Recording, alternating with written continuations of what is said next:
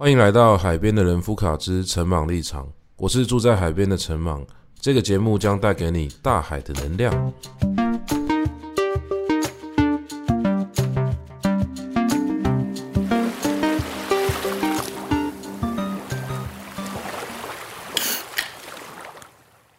我们今天来聊一下 KTV 的唱歌文化。我记得我第一次对卡拉 OK 有印象是在国小的同学会。其实我国小过得不是很快乐，所以那一次同学会我会去，我也有一点忘记原因到底是什么。不过那一次的经验实在是太特别了，所以我一直有一个印象，因为我们好像是办在一个可以唱歌的餐厅，还是什么样的一个就娱乐场所。然后那时候听到班上的女生就拿了那个点歌机就。点了一些我从来没有听过的歌，好，那是当时很流行的，好像蔡依林还是周杰伦的，不知道前几张专辑。然后我就非常的震撼，因为在那个之前，我从来不知道世界上有这些歌。其实我听人家唱歌的经验非常非常早，因为我们家是一个做生意的家庭，所以说从小我就常常被带去大人应酬的场合。那那个时候，我们家因为我们住在台北的北边嘛，所以很常聚会的地方就是在北投一带。那那个时候的北投呢，还有一个东西叫做纳卡西，所以我印象非常深，是我小时候只要被带去跟大人一起喝酒，那那个餐厅里面呢，都会有一个纳卡西乐队，就会有那个 keyboard 手啊，然后会可能好像还有弹电吉他的吧，有爵士鼓的。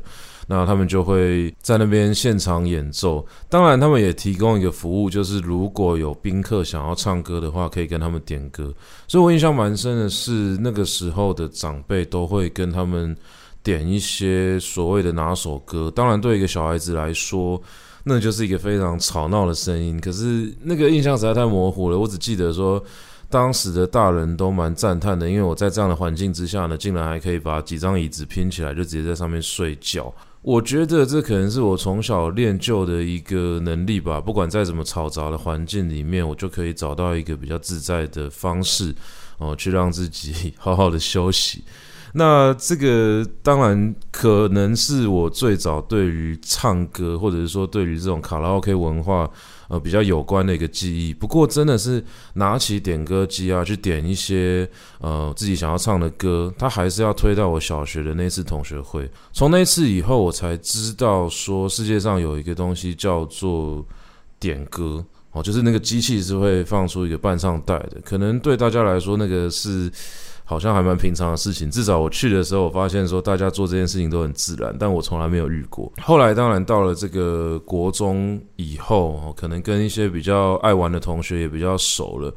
所以我们到大概国二、国三的时候就会约好一起去唱歌。那那时候班上比较好的几个同学，其实人数也不多啦。那我们约去唱歌的时候啊，我印象蛮深。有一次我们约在那个剑潭站那边有一个。地方叫做都会丛林，就 Jungle City。那里面呢，就有好像很多游乐的器材吧，跟设施。它地下室还有那个 Go Car，就是可以去开那个。小型赛车，那我记得那个时候要握住那个方向盘，其实要花很大的一个臂力，所以其实还蛮好玩的。那在 Jungle City 旁边就有好乐迪，所以我印象中我们国中的时候都是去那边的好乐迪唱歌，而且那个时候大家身上其实没有什么钱，所以唱歌的频率当然没有很高，所以也因为这样子，大家印象会比较深刻。那我那时候去唱的时候，我记得有一次我点了周杰伦有一首歌叫做《东风破》。然后我唱完之后，我们班上有个女生竟然就哭了。当时我就想说，是不是因为我唱的真的很感人？但是也不敢直接问她，就呃有点不知道怎么办，就在旁边那晃来晃去，晃来晃去。结果后来呢，这个班上的另外一个女生才跟我讲说，哦，因为她最近刚分手，然后。她的那个前男友很喜欢周杰伦，所以她听到《东风破》之后就哭了，就搞了半天跟我唱的歌声一点关系都没有。我后来常常用这件事情跟学生讲说，如果你有一个作品让人家落泪的，那不一定是因为你的技术非常好，可能纯粹就是因为你触动了他心底的某一些事情，引起了一些共鸣。所以共鸣呢，并不能拿来当做评价一个作品好坏的标准。哦，任何人看到东西都有可能会因为一些原因而哭泣哦。你要让一个人哭呢也很简单哦，你要让这个学生哭，你就把成绩单发给他，搞不好他也会直接哭出来。那你也不能说成绩单很感人。好了，这题外话啦，只是。呃，我现在想起国中的时候唱歌呢，就会特别有印象这件事情。然后记得当时在剑南站旁边的好乐迪。那到高中的时候，大家约唱歌的机会就比较多一点。那那时候呢，在 KTV 呢也有很多的有趣的事情会发生，而且甚至我记得好像高中还大学，就大家可以开始喝酒。还是偷喝酒，我忘了。反正差不多十八岁左右呢，酒精加入了 KTV 的文化里面之后啊，就常常会发生一些比较失控的局面。不过我们今天不是要聊这个失控的部分啊，我想要跟各位谈的是，我记得我国中的时候，还是升高中的时候呢，那个时候曾经有看过，好像好乐迪发给我们的一个本子，然后里面呢就写说。呃，有一些 KTV 的攻略，然后有一些这个指南哦，他会告诉你说，你要你进 KTV 的时候呢，你要做什么样的一个动作，然后做什么样的一个安排，然后呢，你就可以在这样的安排之下呢，默默的成为呃，可能在一群人之中还蛮会唱歌的人。我忘记他那个时候用的那个词是什么啦，什么好乐迪小王子之类的吧，反正就是，呃，可能可能真的没有很重要，反正。我就记得说，他有一些蛮特别的教学啦，比如说他就有说，你一进到 KTV 的时候啊，一定要先坐在点歌台前面的那个位置上。好，为什么要先坐在那个位置上呢？因为这样我们就可以借由点歌啊，去控制整个晚上的气氛运作。其实大家如果去 KTV 都只是让大家乱点啊，然后乱唱啊，当然也可能会蛮好玩的吧，就毕竟。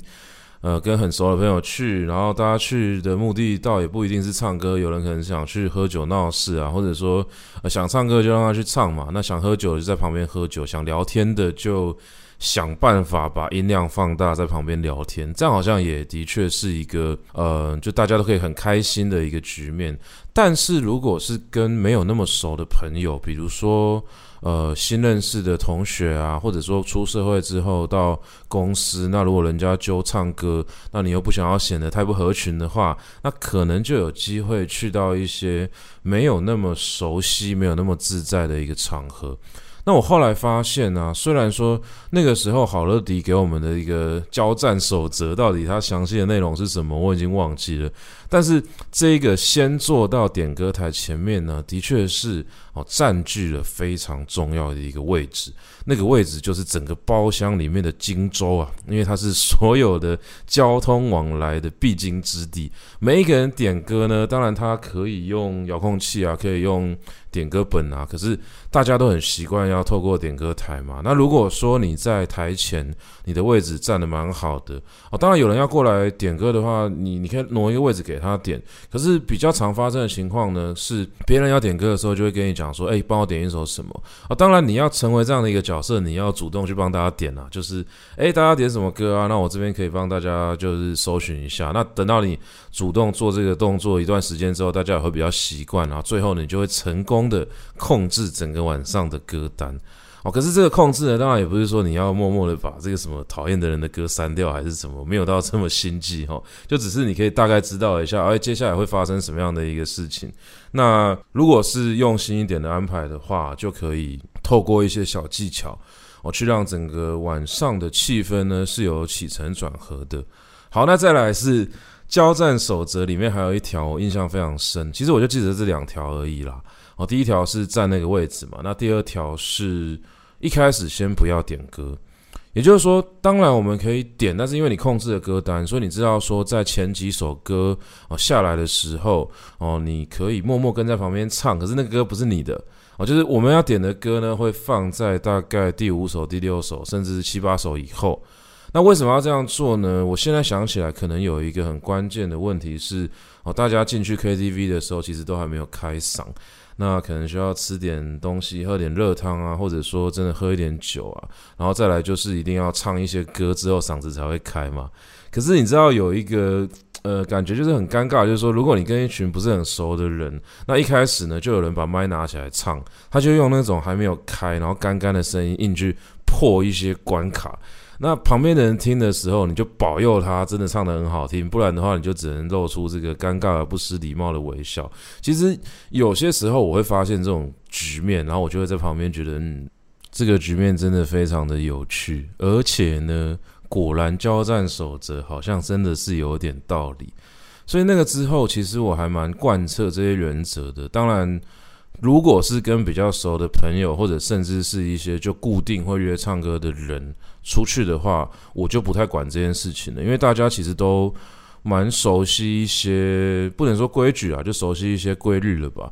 我我知道有一些人他在 KTV 待久了，他其实就有一些老老经验嘛，所以一去的时候，当然有一些高音的歌他不会点在很前面，那一些嗨歌，爱唱歌人。爱唱歌的人其实都不太点的啦，因为那种是气氛类型的歌曲。那爱唱歌的人呢，他可能会点一些真的有办法表现一些技巧的，或者是说有意境的。那那些炒热气氛的歌呢，会比较放在可能一大群人出去的时候才会发生。所以说，如果说我们控制了歌单呐，那我们就可以去安排哦，自己要唱的歌大概在什么样的一个位置。所以其实。呃，真的在唱的时候啊，也不用当麦霸嘛，你就是反正今天晚上你想要唱哪几首歌，你确保它一定会出现，你不会说就坐在一个边缘的位置，也没办法控制这个局面，然后大家就疯狂的点歌插播，然后到最后你也不知道到底去干嘛，就去当分母。所以那个时候，呃，看了这个守则之后，我就我就一直用这个方法浪迹天涯了，应该说用这个方法闯江湖。然后呢，也确实收到一些蛮特别的效果。像一开始的时候啊，我帮大家点歌的时候，都会，呃，反正大家点什么，我就一定帮大家点。但我自己啊，都会把一些比较抒情的，然后音域没有那么高的歌放在最前面。所以其实去 KTV 第一首歌要点什么，对我来说一直都是一个蛮大的学问。因为其实我会唱的歌。里面啊，能够当开场的歌还蛮多的，但是也可能跟我最近的心情啊、想法有关啊，也不一定说，呃，每一次去都会点同一首。我记得高中的时候，就大家都在唱《十年》，所以说如果你一开始帮大家点《十年》的话，其实大家都会大合唱，那个还是好像也算是一张安全牌了。那如果是我自己要唱的话，我就会点一些。可能大家没有到那么会唱，但是有听过的歌，比如说像我最近有去，呃，我就会点陈奕迅的《全世界失眠》。哦，那他当然现在点起来是一首老歌了，可是因为他第一个他的配乐蛮干净的嘛，就好像只有木吉他吧。还是有点忘了，反正我印象中应该就是非常简单的一个配器，然后唱的时候也不会有太高的音域要处理。可是如果说静静的把它唱完，然后有一些技巧做的比较细腻的话，而也可以换到一些不错的效果。所以我最近蛮喜欢从这首歌开始的。反正一开始绝对不要点那种需要飙高音的歌啦，这是一个很根本的原则。除非你真的很想要在一群人里面破音，或者你享受这样的感觉，那我个人是尊重。好，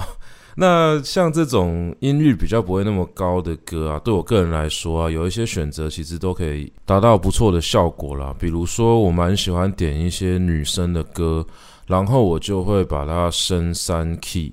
升三 key 之后呢，再降八度唱，这样子加加减减的话，会变成像是降五 key 来唱，那就会，嗯、有有时候可以直接调那种男 key 或女 key 嘛。那现在如果是一般的 KTV 的话，它会直接让你去调升或降。那通常呢，我升三 key 降八度之后，就可以变成一个蛮舒服的男 key。所以说，有一些女生的歌，我本来就蛮喜欢唱的，比如说有一首台语歌叫做。苦海女神龙啊，苦海独行勇。那这首歌呢，它的歌词本身就蛮特别的，再加上它有六个 part。然后呢，我点这首歌的时候，大家也因为可能没有那么多人会唱，那会唱的人就会觉得说，哦，这首歌很酷，他可能会想要跟你一起唱。所以这首歌出来的时候呢，可以暂时让整个注意力或气氛呢集中在这首歌上面。所以我觉得它其实是。呃，可以说 CP 值蛮高的一首歌啦。那如果要把它放在开场的话呢，也不失为一个良策哦。这是有一点出奇招的感觉。那像以前在唱的时候，还会有一首歌，那个王菲的《红豆》，我觉得《红豆》换男 key 来唱的话，其实压力也蛮小的。那因为《红豆》也蛮好听的，然后再再来是他的那个，因为他唱那个欧韵嘛，所以欧韵压起来其实蛮舒服。那你真的要认真唱的时候啊，就第一个它不会太伤你的喉咙，然后再来是要处理一些高音的部分呢，也可以处理得比较滑顺，比较漂亮。好了，那当然大家可以去想一下，说，诶，如果我们今天先要 要去采取这个莫名其妙的好乐迪交战守则的话，诶，有什么样子一个歌呢，适合放在这个开场哦？那记住，开场的时候就是不要跟大家抢前几首歌，因为前几首歌其实是。大家都还在拿一些什么自助吧的食物啊，或者说点点餐啊、点酒啊，或者还在陆陆续续进来的途中啊，所以其实没有什么人会认真听前面那几首歌了。那再加上破音的事情，就交给那个身先士卒的朋友去做就好了。我们呢，要留在这个一个最舒服的位置，然后去好好的控制整场的局面。好，这样讲起来会变得很心机然后。我觉得，如果大家去 KTV 唱歌没有要搞成这个样子的话，倒是不用弄那么麻烦。那只是因为这一个生存守则呢，我觉得有些时候对我来说真的是蛮有用的。其实最能够感受到这件事情的期间呢，是我记得好几年前我住在深坑的时候，那个时候认识了一大堆的乡民。哦，不是网络上的乡民哦，是真实意义上的乡民哦，就是在路边跟你喝酒的这些大叔。那那个时候我们因为因为还是在念书嘛，我我记得好像刚出书吧，反正身上也没几个钱，所以其实蛮喜欢去蹭酒喝的。然后有时候蹭酒，呃，蹭酒久了之后，他们就会说，哎，不要只坐在他们的那个什么咸酥鸡摊啊，还是什么路边啊，他们就会带我们去一些他们的声色场所。那他们的深色场所其实也不是什么真的太深色的地方啦，就是呃，我记得那时候深坑有一个地方是开放式的包厢，然后可以可以唱歌的，然后里面呢，你说有陪酒小姐吗？其实对我来说，他们就是一些亲切的阿姨。而且他们还会帮忙照顾那些大叔带去的小孩，因为我记得那时候有一个大叔是单亲家庭，然后他小孩子好像也没有比我小几岁，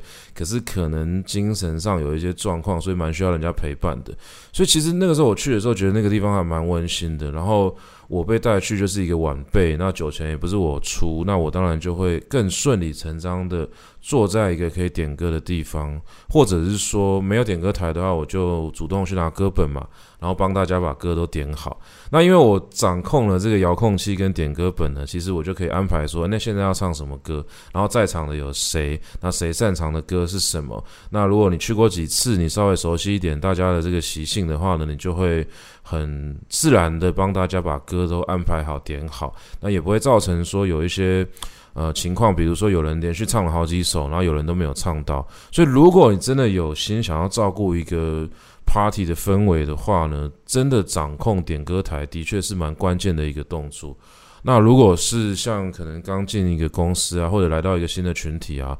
你想要让这一次的这个聚会能够很舒服的话，去主动占这个位置呢，确实是很方便的。而且如果心机一点来讲的话，你还会成为大家眼中那个很贴心的人，而且每次跟你出去玩都会觉得气氛非常好啊，心里非常舒服啊。当然人缘可能会变好。好。心机的部分就先讲到这里。我想跟各位分享的是，那个时候在深坑的开放式 KTV 啊，我有一个非常特别的经验。好，我觉得这个经验真的是让我印象太深刻了，因为我在那里遇到了一个民间高手。我记得那个时候也是一如往常的，我们就在某一天晚上，然后被一些大叔就带去唱歌。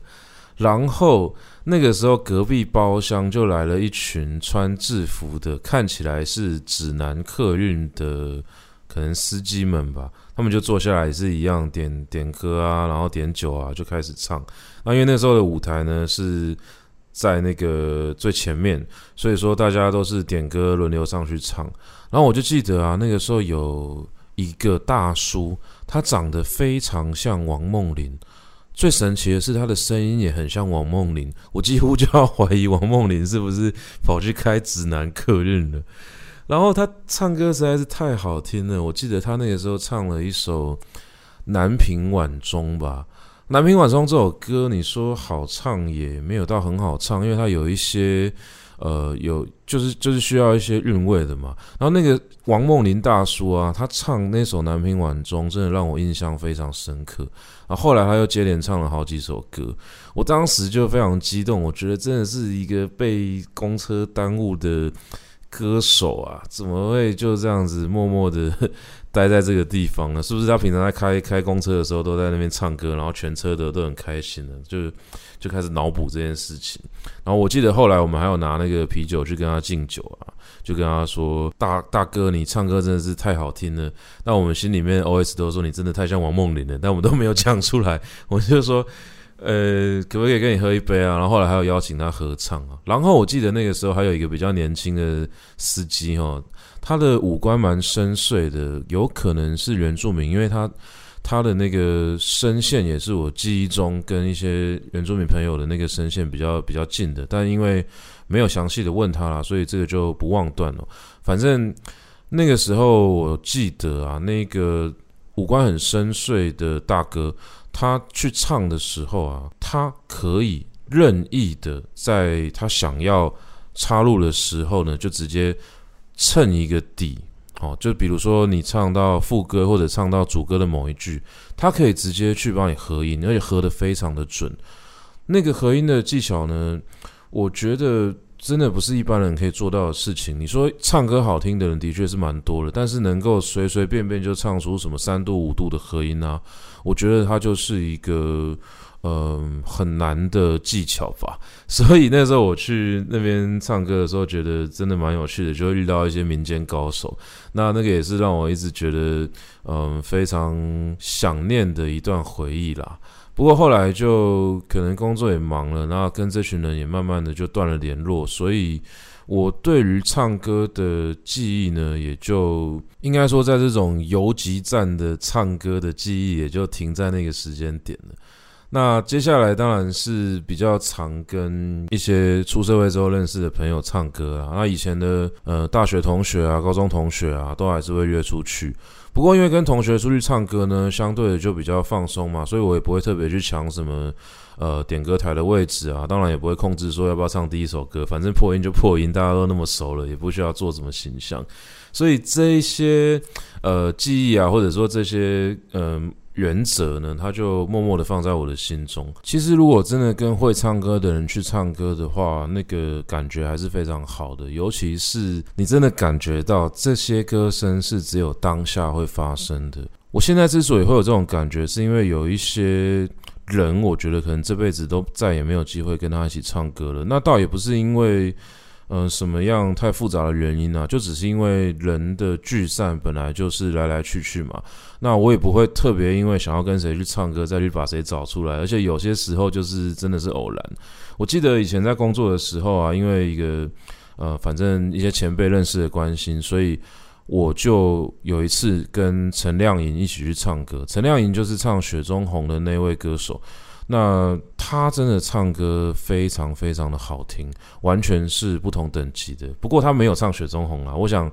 可能每一个歌手都有这样子的一个状况嘛，就是在 KTV 里面点自己的歌，真的是非常非常尴尬的事情。所以我记得他那个时候都点江蕙了，然后他每唱一首歌啊，都全场安静听他唱，就觉得说，如果你这个时候把麦克风拿起来一起合唱的话，就会有一种凭什么的感觉。所以我觉得其实这个也是蛮特别的。虽然大家去 KTV 都好像是去 happy 的，就是你有时候呃点歌啊，然后唱啊，然后也不管好听不好听啊，反正大家进了那个包厢呢，就必须要包容一切的事情发生。那如果真的有幸遇到唱歌非常好听的人的话，其实呢就是一种我觉得老天爷特别赐给我们的一个礼物。我这样讲可能有点浮夸啦，但是。它会让我想起来，音乐这件事情啊，在这个世界上已经变得有点太过廉价了。我所谓廉价，倒也不是批判哦，就只是因为我们这个时代可以很顺的去把声音给记录下来。比如说像我现在在这边录音，那大家也不用来到我家里面啊，也不用真的跟我面对面就可以听到我的声音。这个是拜这个世界的科技所赐啊。所以说，留声系统啊，这些录音设备啊，这些媒体啊。我一直都没有抱持着一个批判的态度在看它，只不过我常常会想到一件事情，就是。唱歌，或者说有一些时候是听现场的表演哦，它确实带有一种此时此地的性质啊。那那个就是一生一次嘛，你再一次听到的话，就已经不是同一首歌了。所以说，那个当下的种种的氛围会共同去促成那一段歌曲的表演。那我很喜欢一个说法是，唱歌如果别人认真的听的话，那就是一种。你愿意把生命中的几分钟去借给那个表演者，好的一个连接。所以，像我以前比较有在做音乐表演的时候，我真的很享受那样的一个感觉。嗯，最近听到那个海边的卡夫卡要收掉的消息，其实心里还是蛮感慨的。因为我第一次比较大型的乐团表演，就是在海边的卡夫卡。那那个时候，我我记得我就在现场 talking 的时候，跟大家讲说。今天的这场表演对我来说有一个很重要的意义，因为我自己玩乐团，然后这些歌我也没有特别去把它录下来。那每一次的表演呢，其实就是那个歌在当下又重新活过来了一次。因为每一首歌我写完之后，它就死掉了嘛。死掉的意思就是因为第一个我没有录音啊，然后第二个就算录音，它其实也是另外一个另外一个歌曲的生命啊，不是我当下写完的那个状态。那我在表演的时候能够把这些歌唱出来，然后呢又有这个幸啊，有这个幸运呢，能够让这些人坐在台下静静的听我把这个歌唱完。那包含大家在这边什么抽鼻子啊、推椅子啊这些小小的声响呢，就共同演奏成了当下的那个氛围。那这个感觉对我来说其实是非常有意义而且非常重要的，因为。它提醒了我们，那些被记录下来的声音呢，毕竟是被复制出来的，它是可以。呃，用各种方式出现在我们的生活中，但是我们好像没有办法离那个唱歌的人这么近，因为他缺少一个现场感，缺少一个即时性。那当然，这个呃，不是每个人都有机会去酒吧表演，但是主呃，只要你你愿意的话，或者是说大家有这个习惯的话，去 KTV 唱歌就是一个比较容易发生这样状况的啊一个一个局嘛。所以说。如果去 KTV 唱歌，听到一些很不错的歌啊，或者听到那个那个唱歌非常好听的人哦，这个对我来说呢，都是会记得一辈子的事情。其实如果有机会的话，我也蛮喜欢跟大家分享一些我喜欢的歌。我记得有一年那个就陈夏明哦，陈夏明就是逗点文文创的社长，也是找我出书的这个。人生中重要的前辈跟贵人哦，虽然他可能不是很希望我叫他前辈啦，但是他就是一个前辈。好，那他有一次找我去那个音乐季演讲，我觉得那其实蛮特别的，因为那个音乐季办在一个庙前面，我记得好像是虎山，然后我那时候是被找去演讲的，可是因为我就跟夏明说。嗯，去音乐季演讲好像很奇怪，因为大家都是去听音乐的嘛，去喝酒的嘛，那谁要来听我演讲啊？所以他就说，那那个题目你可以随便定啊。那我就想说，那我来介绍一些台语老歌好了。那当然介绍台语老歌，其实就呃为了要融入一下当当时的那个主题啦，所以我就带了吉他去，就跟大家说，那我边介绍，那介绍完之后呢，我没办法现场放，所以我就现场弹吉他唱给大家听这样子。然后那一次的那个感觉呢，对我来说呢，就那是我第一次以这种形式参加音乐季，然后对我来说是一个蛮蛮能够满足我某一些欲望的经验吧。因为我有一个很奇怪的欲望，就是有一些歌的歌词，我真的觉得写得非常的美，尤其是一些比较文雅的台语老歌，那他们很多时候是三段或者是六段。然后那些歌词呢，某一些字句的排列组合都特别能够打动我，因为毕竟我还是一个中文系毕业的学生啊。虽然说后面在搞了一些事情好像都没有到这么这么正统中文系哈，但是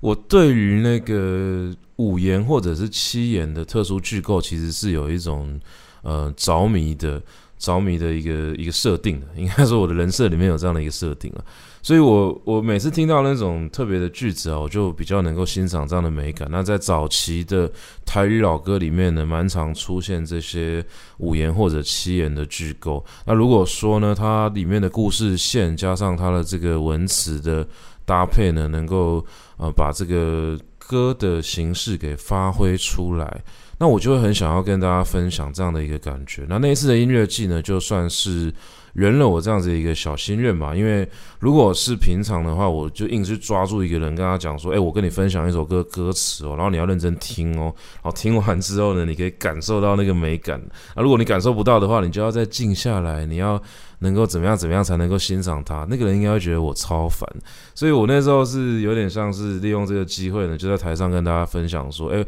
有一些歌的那个故事是怎么样？我记得那个时候我分享了一首歌叫做《南都夜曲》，其实这首《南都夜曲》本来应该叫做那个《南京夜曲》啊，《南京夜曲》。那这首歌呢，是蛮特别的一首歌，因为它好像在早年的时候曾经被禁，然后后来才改成《南都夜曲》。那据说原因是因为南京哦，南京在这首歌里面被写的有一点太灯红酒绿、纸醉金迷了，所以可能那时候的政府觉得说，嗯，不可以把这个首都啊描述成这个就是烂醉如泥的状态吧，所以说他们写。他们就就就进了这首歌啦。那详细当时的情形怎么样，我也没有去考证，因为这个说法也是我查到的。然后我当时就在现场唱了原版的《南京夜曲》。哦，《南京夜曲》里面有一些歌词呢，它在被改成《南都夜曲》之后呢，就被换掉了。比如说第三段的安平港，它其实原本是秦淮河。我就就是那个秦淮河水冲走爱情散，然后再来是那个月夜薄情嘛，那个越野薄情必在紫金山，原本是紫金山，后来改成了东平山。所以我那时候为了要去做这个演讲，去查了资料之后，觉得真的非常有趣，然后就在现场跟大家分享这些歌词的内容。我觉得去 KTV，如果有一些朋友他真的很愿意去。呃，跟你一起讨论歌词的话，我觉得那感觉真的很不错。但是其实很多时候大家去的时候都是只是想要去唱歌，所以说，呃，我我觉得有一点点小小的辜负那一个荧幕啦。但是这个我如果讲出来的话，就有点太扫兴了，所以我也没有要批评什么的意思。我只是印象很深啊，有一次我们一群人去唱歌，我记得那一次有朱宥勋，然后。我们就唱到某一首歌的时候，我们两个就突然开始讨论那首歌的歌词，然后其他人就很想翻白眼，觉得你们两个人到底想怎样？然后我就在说这首歌歌词真的写得很好，你看他这边有一个线索，然后暗示了什么东西，然后接下来呢，下一句呢又写到什么东西，又可以指什么。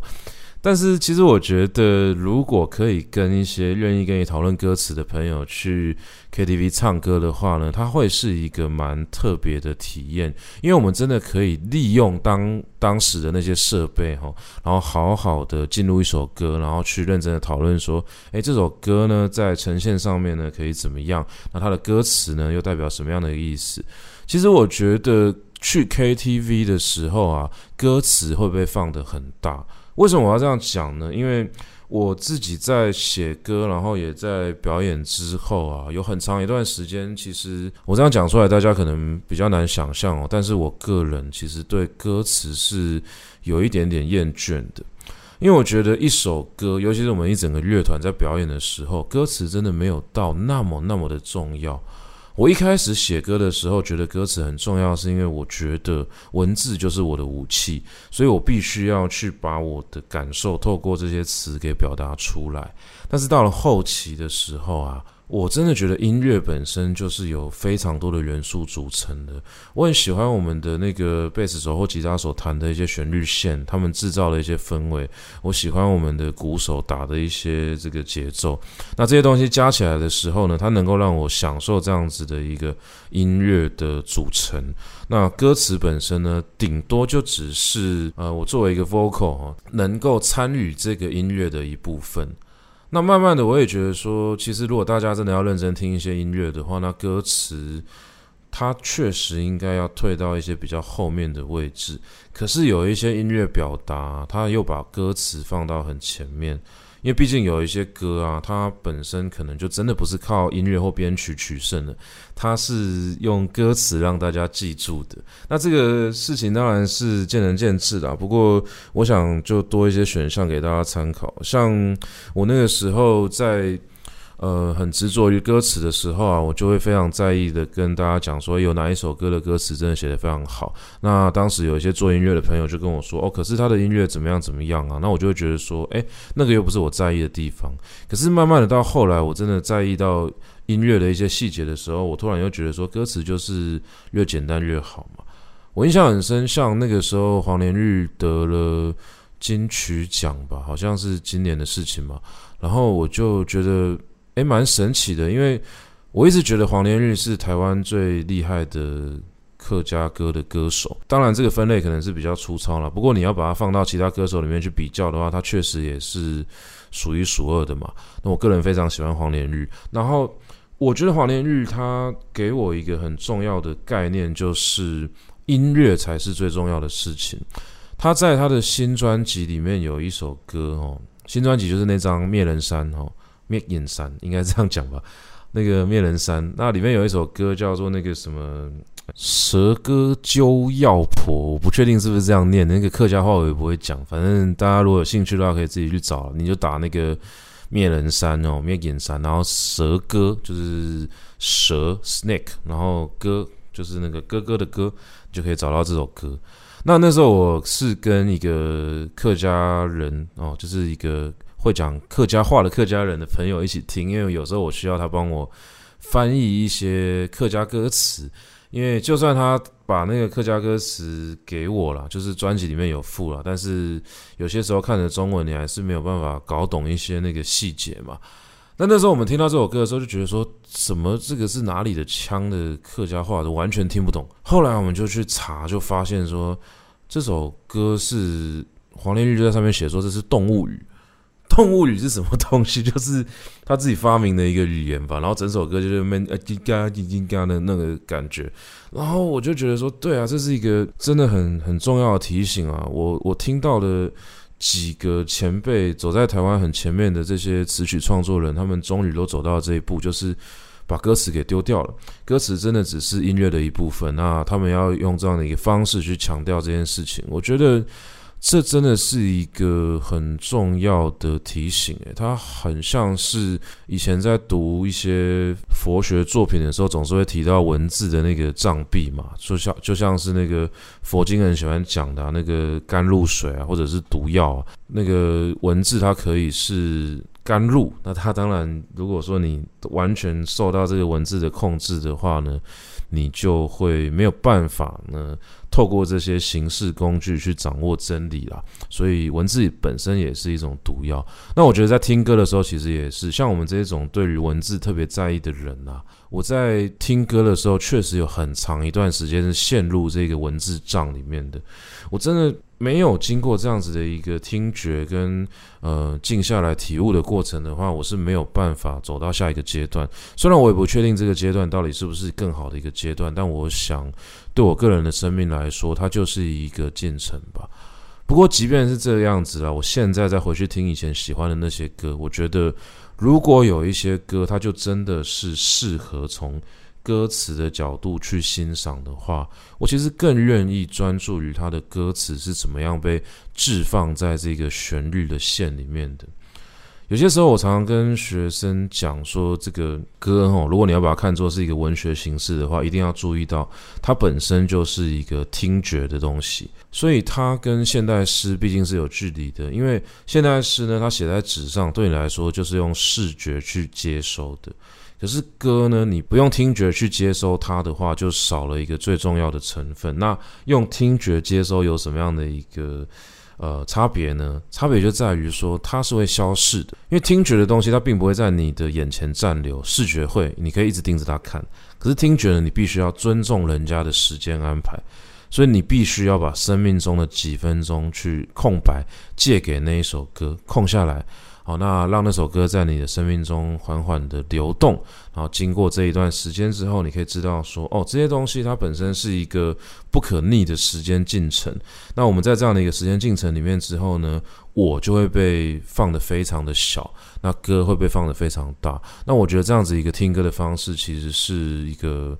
蛮谦卑的感觉啦。那如果去 KTV 的话，就不一定可以做到这个样子。所以有时候我会约一些真的也能够跟我一起欣赏歌的朋友，就去 KTV 里面唱歌。那这个时候呢，大家就会很认真的去点一些自己觉得非常好听的歌。那当然也不是说这么强势的去跟大家分享，但是既然大家都喜欢听歌，那去的时候啊，你就听到一些哈自己没有很喜欢，呃，不是自己没有听过的。我自己没有听过的这些歌啊，那你就会认真的听哦，听听看这首歌到底是什么。因为如果是一些一群人一起去，那大家可能比较着重于那个狂欢的气氛。那可能呢，如果你点一些比较大家没有听过的歌，大家觉得说你是不是把一个气氛给给冷却了，就是有点不能到破坏啦，就是好像没有延续这样的一个感觉。那回到我们前面讲的那个，如果你是一个愿意去控制整个晚上聚会气氛的人，哦，你是那个坐在点歌台前面的人，你可能就不会想要让这件事情发生。所以当然大家会去点什么样的歌，你不会去阻止。那如果我们可以去点歌的话，我们就会顺着那个气氛去点。像是以前一群人去的时候啊，到最后的时候就会点一些炒热气氛的歌嘛，比如说我记得。那个时候五月天刚发新专辑的时候，大家去的时候很喜欢点《干杯》。那我觉得《干杯》这首歌也蛮好，虽然我平常自己在家不会听，但是一群人一起唱的时候，因为搭配他那个 MV 嘛，就是一个人从好像好像死掉了，然后就回忆回忆他的一生，然后就有一种开同学会的感觉。那如果是跟这个高中或大学的朋友一起去，就会感觉说，哎，大家的那个感情，因为这首歌呢又加温了。啊，这个当然是很符合那个气氛的歌。那如果是跟一些会唱台语老歌的朋友去，通常在比较中后段的时候，都会点一首我个人很喜欢的，叫做《鼓声若响》哦，歌声若响。那如果大家有听过的话，应该就可以知道我在讲什么。这首歌真的是老少咸宜啦。我说老少咸宜，是因为这首歌我先听我们家的长辈哦，长辈唱，然后他那时候唱的时候，他就会把整个气氛给炒热。那我自己。这一代哦，又去 KTV 呢，都会点这首歌。然后我最近还听到我的学生在听这首歌，我觉得这个就真的是厉害了哦。所以有一些歌真的是可以跨越世代的哦。那《勾虾哪像》这首歌就让我相信了这件事情哦。不过有一些团体的那个嗨歌哦，其实是比较特别的。就是说，每一个团体可能有一些歌，它是有纪念性质的吧。所以说，如果跟着某一群人出去哦，搭配到我上一集讲那个主题，想要召唤回当时那个年轻的自己呢，也可以点一些就是大家记忆中共同的歌啦。那这个大家一起唱的感觉当然非常好。像我以前跟橄榄球队啊，我们出去 KTV，我们一定会点一首歌，就是陈势安的《天后》。可是我们不唱《天后》。我们唱的是我们球队的队歌。我们球队的队歌是那几年我们在打球的时候，我跟两个学弟一起写的。那个时候他们用吉他谱曲，然后我填了歌词。我在填歌词的时候，原本填国语词啊，但我觉得那个橄榄球队的队歌填国语词真的很难填，因为我一定要填到什么那个青草啊，因为我们操场都是草嘛，不然就什么。钉鞋啊，橄榄球啊，这些东西唱出来真的是没有什么气氛啊，所以后来我就想了很久，我觉得说啊，不然用台语填好了，因为他们那时候写的那个旋律哦，其实我现在听起来真的很巴拉哦，就是一首巴拉歌。那巴拉歌如果你用台语填的话，好像就诶有一点耳目一新、别出心裁的感觉，所以后来我就填了这个呃一首歌叫做《青春短短哦，青春 day day》，然后。把它填完之后呢，就唱给大家听。结果因为那个时候大家都很认真在练球，练到这个都不管女朋友。我觉得这也是很奇怪，就是当时大家顾着练球，然后就都都跟男生待在一起，然后那些女朋友就因为很多人都有交女朋友嘛，他们就各种抱怨啊，说为什么这群兄弟 比比我们还要重要？那我们也很难跟他解释，就是跟他讲说我们要拿冠军啊，可是。那个就只有当时在现场的人懂嘛，所以那时候还被大家嫌说什么，哎，这群男生怎么都全部都待在一起？我们每天都一起打球，一起吃饭，一起洗澡。我们一起洗澡是真的一起洗哦，就是我们那时候球队是一整个那个浴室是没有隔间的，反正大家都很习惯了，所以。我那时候写了两句歌词，叫做那个青春短短，所以我没有时间浪费。心爱的人，请你原谅我的幼稚。他是用台语唱，我在那个 YouTube 上面有放那个档案啊，如果大家有兴趣的话，可以去稍微听一下。但是，呃，真的没有很重要，反正。我要讲的事情就是说，后来我们球队在聚会的时候，因为大家都毕业了嘛，也没有在一起打球了。但是只要球队聚会去 KTV 唱歌，我们就会点陈势安的《天后》。为什么呢？因为天后的和弦进行就跟我们这一首《青春 Day Day》是一模一样的。那我先声明，我们不是跟着天后的那个和弦进行写的。我相信只要认真找的话，应该可以找到很多歌的和弦进行都是这样子，或者是差不多的。只是不知道是谁就意外的发现说，那个天后的和弦进行可以拿来唱，然后刚好那个音域呢也蛮适合的。所以每一次啊，我们球队去唱歌的时候啊，天后这首歌就会点在这个酒酣耳热之后，然后全部人只要听到天后。就一定要站起来，没有站起来的人呢，就是没有跟着我们一起经历过那个革命时期的人，他就会在形式上面被大家排挤。然后大家开始唱这个天后，然后如果你是刚认识我们球队的一些人，比如说可能有一些人后来换了一些伴侣了嘛，或者是认识一些新朋友，都会带去唱歌，然后他们都觉得说蛮特别的，因为等到大家全部站起来的时候，他们一开始都会觉得说要干嘛，然后天后一下来说，为什么这一群男生要一起唱天后？然后还要这个肩肩搭着肩，然后全部排成一排，然后脸上表情都非常的严肃，甚至有人眼眶泛泪。然后结果他们一开口的时候是那个青春什么东西的，就觉得说这什么歌从来没有听过。所以我觉得那个感觉其实也蛮特别。它就是我们用歌曲去包住了一群人的记忆了。那这个也是我觉得在 KTV 里面。发生的呃，算是无可取代的一件事情，因为我觉得结合我前面讲的那个此时此地性哈，其实很多时候的一些歌曲呢，它就真的是辅助我们去记住那一段时间的自己非常重要的一个媒介。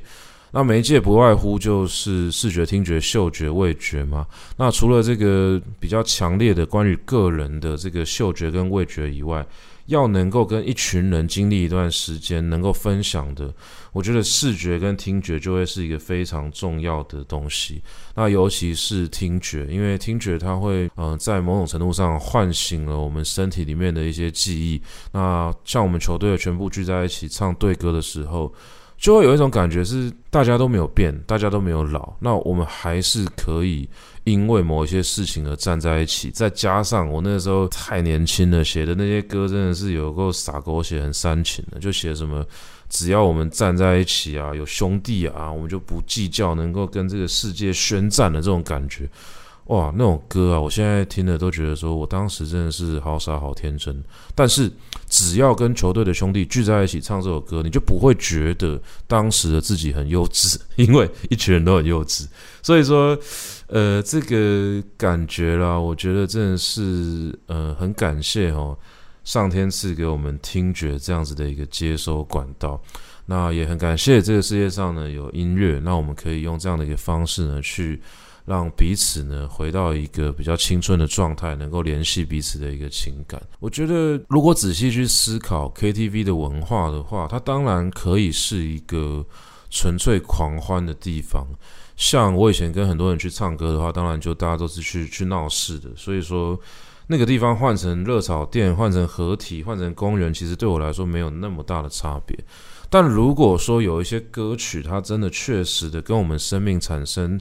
特别的连接的话，我觉得 KTV 的特殊性就出现了。那 KTV 的特殊性呢，就真的建立在我刚刚讲的，当你拿起麦克风那个当下，不管是全部人跟你一起唱，还是大家愿意认真的听你唱，这些时间呢就被调到同一个频率了，每一个人生命就被调到同一个频率了。我们利用这几分钟的时间呢，帮大家对表嘛，然后把大家嗯调整到同样的一个能够共振的状态。那我觉得这个是人与人之间的连接呢，比较特殊的一个一个方式啊。前阵子在教课的时候，刚好讲到那个建安文学，就是三国之前东汉末年的那个建安。那大家如果有印象的话，应该会想到高中的时候读过一篇文章，就是曹丕的典论论文。那建安文学大家可能没有那么熟，然后我简单的讲一下，就是说，呃，曹丕啊，那个时候在邺城哦，就是一个一个城市里面呢，他聚集了一群文人。那这群文人呢，都是当时的一时之选啊。那他们写了非常多的东西，可是我后来在这个备课的时候呢，就有看到一个说法，就是说，其实整个建安文学呢，它是一个追忆的形式。为什么是一个追忆呢？就是因为曹丕去写这些建安的文人，哦，就是后后来我们知道这个建安七子嘛，其实曹丕写下来的时候，这群人都已经过世了。那这个说法当然。学界上 maybe 还有一些争议吧，不过我个人是蛮相信的啊，因为那个看起来的确是一个追忆的笔法，它就让我想到说“天下没有不散的宴席”啦，这句话真的是呃讲得非常的对。虽然说它是一个很普通的话，很烂俗的一句话，但是天下真的没有不散的宴席啊。那我们对于宴席的记忆有嗅觉，有味觉，当然也会有听觉。哦，这个也是，我觉得古人感受这件事情，可能感受比我们要更深哦，就是因为他们毕竟没有这些录音设备，没有留声系统，所以他一辈子听过的歌，搞不好就那几首，那那些声音对他来说的那个记忆呢，也就越发深刻。那对我们来说呢，其实去 KTV 或者说把电脑啊、手机打开啊，就可以听到这些歌曲，好像方便的非常多。但如果我们真的很愿意去，呃，面对这个当时的氛围的话，我们会发现说，这些东西它都不会再重来一次。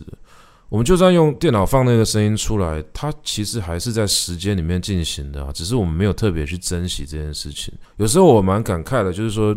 这些声音已经方便到我不会真的静下来去听一首歌了。我记得以前还比较闲的时候，那个时候。林声祥好像刚发专辑吧，那个《伪装》应该是《伪装》那张专辑，我就真的是找时间拿 CD 去用比较好一点的音响，也没有多好，就是有一个那个低音的那种音响而已，去把它放出来，然后就坐在椅子上面认真的听。你真的会听到一些你平常听的时候听不到的东西，那你真的会感受到这首歌的一个诚意跟能量。你会知道说，这首歌在录的时候，这首歌在创作的时候，这些人他们的生命的碎片就真的被包到这个东西里面。我觉得这个是做音乐对我来说最伟大的一个部分，那它也是最不足为外人道的部分啊。那个可能是真的蛮蛮吊诡的，因为我想每一个创作者真的也会渴望说。诶，如果我愿意把我的生命封存在这个东西里面，那是不是也可以在某些时候被别人听到？那 KTV 它是一个比较容易让这种唱歌、听歌发生的地方，所以说。不是每一个人去唱歌，或者说每一次去听别人唱歌，都可以感受到这件事情。但是如果我们真的是有仔细的去斟酌过，有仔细的去安排过的话，也许我们就真的可以创造出这样子的一个氛围。那我们也不会觉得说，呃，每次唱完歌啊，都会有一种空虚的感觉，好像大家会觉得说还没有玩够啊，要不要再去哪里刷通啊？这种、这种、这种行为嘛，我没有觉得这样不好啦，就是。本来它就是一个舒压嘛，就是一个娱乐嘛。但是如果我们希望让音乐的角色再大一点的话，哦，这个分享给各位哦，可以啦。就是第一个，要么就去站这个点歌台嘛，你去控制一下整个晚上的气氛，或者说也不一定要站，但是呃，选一些真的也愿意跟自己分享这些东西的朋友，或者说呃，你也要珍惜这样子的朋友。那我们去 KTV 的时候啊，就可以。点一些真的可以让别人静下来听的歌，那好好的把一首歌给唱完。那不管唱得好还是不好，那至少我们可以看到说彼此呢都有很呃很认真的在做这件事情，但是也不要太过严肃哦，因为这就变成一个会让别人有压力的行为了。就只是机缘啊，如果说缘分上让我们可以有这样子的一个机会，好好的跟好朋友分享这些歌曲的话，至少我个人会非常感谢啦。我觉得。这真的是在这样子的繁忙的生活之中，哦，可以让大家喘口气的一种方式。这几年，我真的对于城市里面有一些事情是相对比较厌倦的。我觉得生活有些时候是需要慢下来。那这个慢下来，当然不一定要到这么的，呃，有有一些刻板印象的画面嘛。什么真的泡一杯咖啡，还是泡一杯茶，找一个地方坐下来。我觉得对于呃，现实的城市城市人来说，真的有点太过困难了。我觉得慢下来，它可能是一种心态，可能是呃一瞬间就可以做到的事情。即便我们大家都是去 KTV 狂欢的，但是我们就留一首歌的时间，就这样静下来，好好的把这首歌给听完。不管是别人唱，我去欣赏它，还是我自己唱的时候，我认真的去把每一个细节哦。呃，给照顾到，那当然不一定在技巧上面能够堆叠的多好，因为毕竟大家都不是职业的歌手。可是这些感觉，我想，他真的会呃成功的在我们的生命中去留下一些痕迹，就不会变成说每次唱歌好像都记不太得我到底唱了什么内容。像我现在我去回想我从以前到现在唱歌的这些经验啊，我会发现说大部分东西都忘了嘛，但是这代表说你记得的东西它其实特别的有质感哦，特别的可贵。我想记忆是一个很好的筛子了，那真的筛掉了这些东西呢，也许就真的让它走了吧。那如果留下来这些东西能够。以这种有音乐的方式、有旋律的方式留在我们声音中啊，留在 留在我们的生命中。等到我们有机会能够去把这些回忆给打开的话，音乐就这样响起来。我觉得这其实是一个蛮嗯蛮让人觉得振奋的，我蛮能够感受到生命能量的一种体验。好，那我们今天呢聊这个 KTV 的文化呢，就先暂时聊到这边。